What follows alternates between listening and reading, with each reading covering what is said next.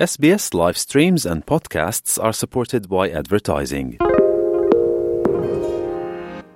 お聞きの放送は SBS ラジオの日本語放送です。今月厳しいゼロコロナ政策を事実上破棄した中国。規制が緩和されたことでコロナウイルスの感染が広がり医療システムが逼迫混乱が広がっています。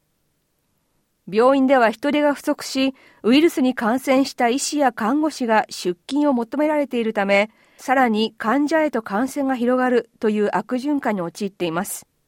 コロナウイルスの規制が緩和された他の国に目を向けると、街に人が溢れ、バーやレストランが賑わっています。しかし、首都ベイジンの景色はそれと全く違います。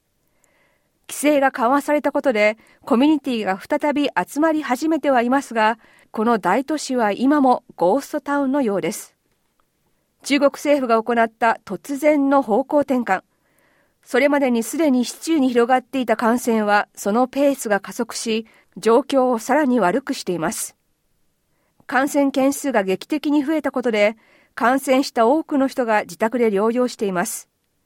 また感染していなくても、感染を恐れて外出を控えている人が多くいます。病院の外では一箇所、少し人が集まっていました。この人たちは、急いで拡張された発熱外来にかかろうとして避難されていた人たちです。患者数が急に増えたことで、医師らはソーシャルメディアを通じ、医療システムを逼迫させないための呼びかけを行っています。この医師らが呼びかけているのは、コロナウイルスに感染した人で症状の軽い人は、病院での治療は必要ないというメッセージです。中国では今、この新しい考え方が主流になっています。アメリカのイェール大学のチェン・シー教授は、中国でのコロナ禍における状況をアメリカから追い続けてきました。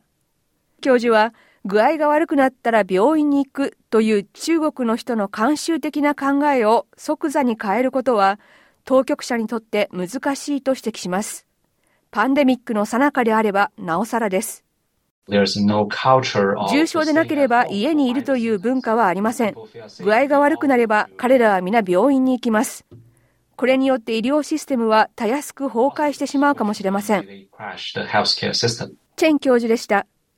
チェン教授はこれからの中国の状況について、短期的には状況が悪化すると予想しています。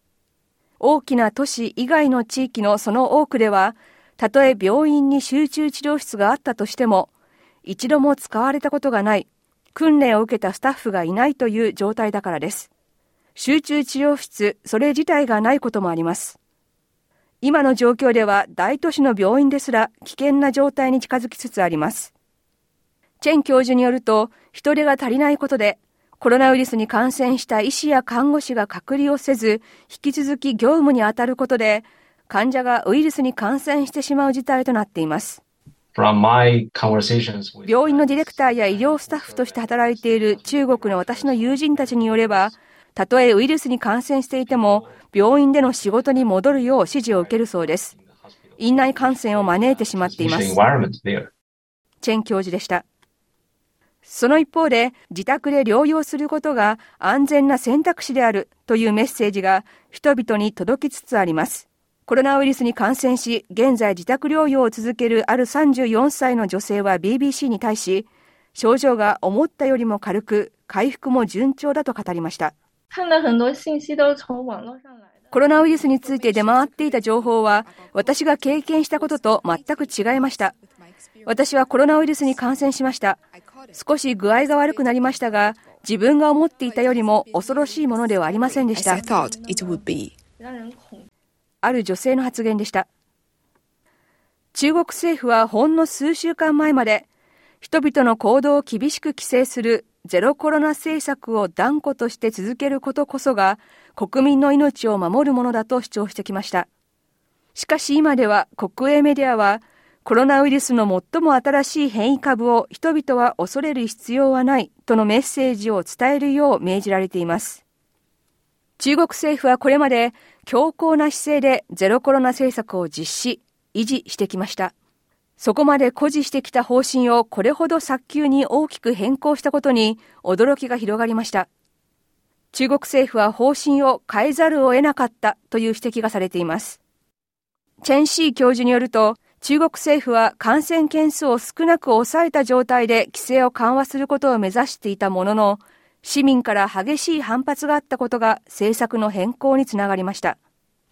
中国人のオンライン活動家で、リー教授という仮の名前を使ってソーシャルメディアで抗議活動についての情報を発信するこのリー教授は中国政府は国民の不満を軽く見ていた可能性があると指摘します。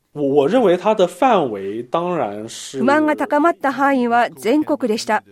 中国の東部から南部、西部から北部、そして多くの大都市で多くの人が立ち上がったと思います。小さな都市や地元の地域といったレベルでも、ロックダウンを終わらせるよう人々が要求しました。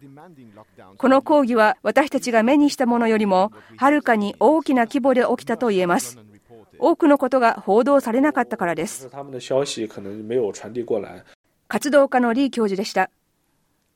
中国の厳格なゼロコロナ政策は経済成長を砕き、人々の生活を破壊し、政策への抗議活動を強めていました。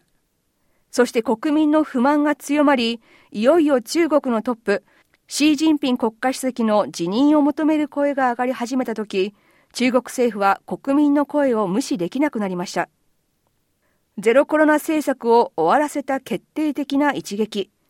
それはシー・ジンピン国家主席の辞任を求める国民の声でした。イギリス BBC のスティーブン・マクロネルの米人からのリポートを SBS 日本語放送の平林純子がお伝えしました。SBS 日本語放送の Facebook ページで会話に加わってください。l i いいねを押してご意見ご感想をお寄せください。